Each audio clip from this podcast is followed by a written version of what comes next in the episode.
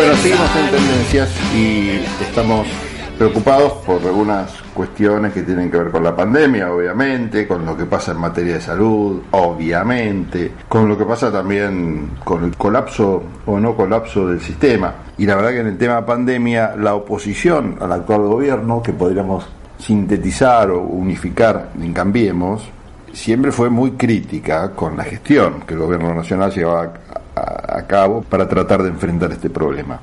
Aunque hay que decir que las críticas fueron cambiando con el tiempo, ¿no? A veces, por ejemplo, criticaban lo que un mes antes habían elogiado, en general tratando de surfear el clima social. Lo que nunca cambió es el hecho de que jamás acompañaron estas críticas con una propuesta. Cuando hacían alguna propuesta o lo que parecía ser alguna propuesta, por ejemplo en los medios de comunicación, no bien trataban de precisarla, por ejemplo, los periodistas, estas propuestas eran relativizadas por los mismos miembros de la oposición y quedaban en la nada. Pero lo que importa es ver lo que dicen ahora ciertos dirigentes de la oposición, porque nos va a ayudar a pensar y otra vez a escuchar con algún sentido crítico, ¿no? No importa si cambiaron de opinión, si no cambiaron de opinión, vamos a tratar de, de poner el foco en otro lado. Ahora lo que se está diciendo, o la crítica que se hace es que el gobierno no ha podido vencer aún al coronavirus.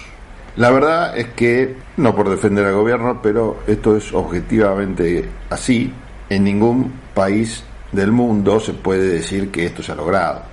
Por ejemplo, en Europa, en Francia, en Alemania, en Italia, en Bélgica, en España, ¿saben estos dirigentes de la oposición lo que está pasando?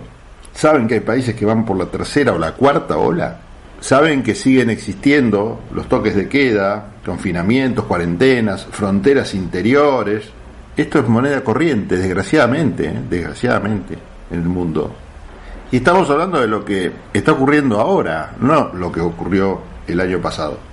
Claro que eso no es consuelo, pero saber que en todo el mundo pasa lo mismo nos permite a veces entender un poco mejor las cosas.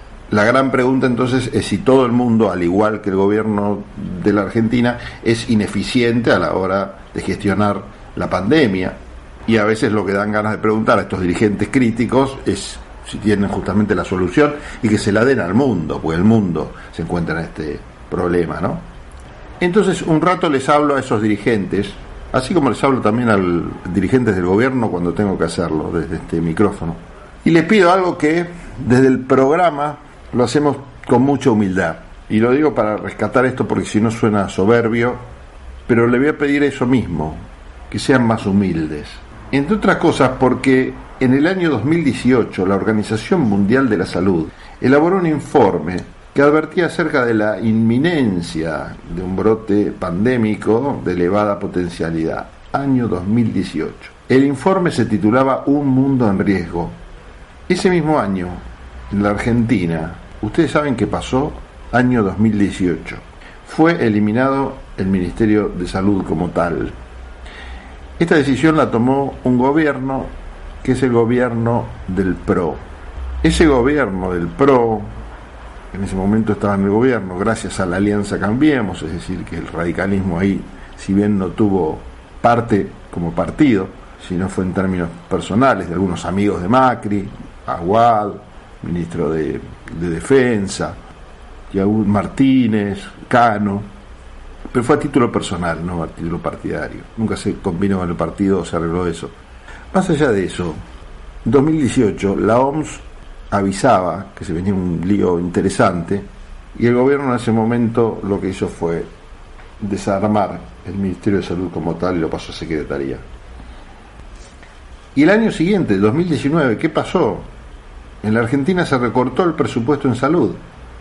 Ambas cosas, el hecho de bajar el ministerio a secretaría y el recorte de presupuestario, son muy graves en sí mismas, pero lo son mucho más si tenemos en cuenta esta advertencia del informe de la Organización Mundial de la Salud.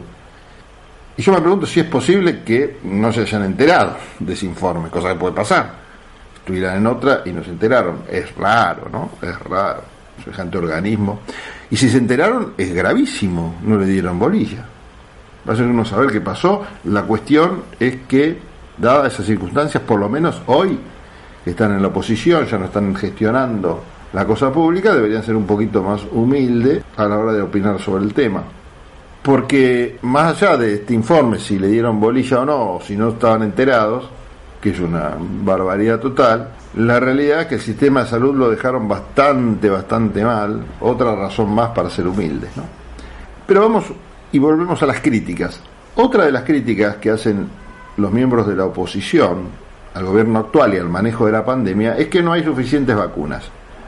Nos olvidamos del hecho que decían que antes eran venenosas, bueno, ya este, bastante jugo le sacó a eso también el propio Alberto Fernández dejando en evidencia la, la, boludez del comentario, ¿no? Pero dejemos de lado esto. Como en el caso anterior, también en este caso cabe preguntarse si son o se hacen.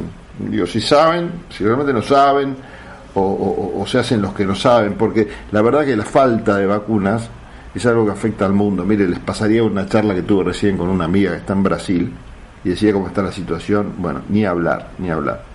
No con los contagios, no con los enfermos, no con los muertos, eh, sino cómo está la situación de las vacunas. ¿no? Están pensando quizás por fin de año, recién más o menos la gran parte de la población estará vacunada. Nosotros estamos hablando de junio, julio para la Argentina. Bueno, esas cifras tampoco me gustan mucho porque no dependen de algo que pueda el gobierno manejar y ya se especulan horizontes, ¿no?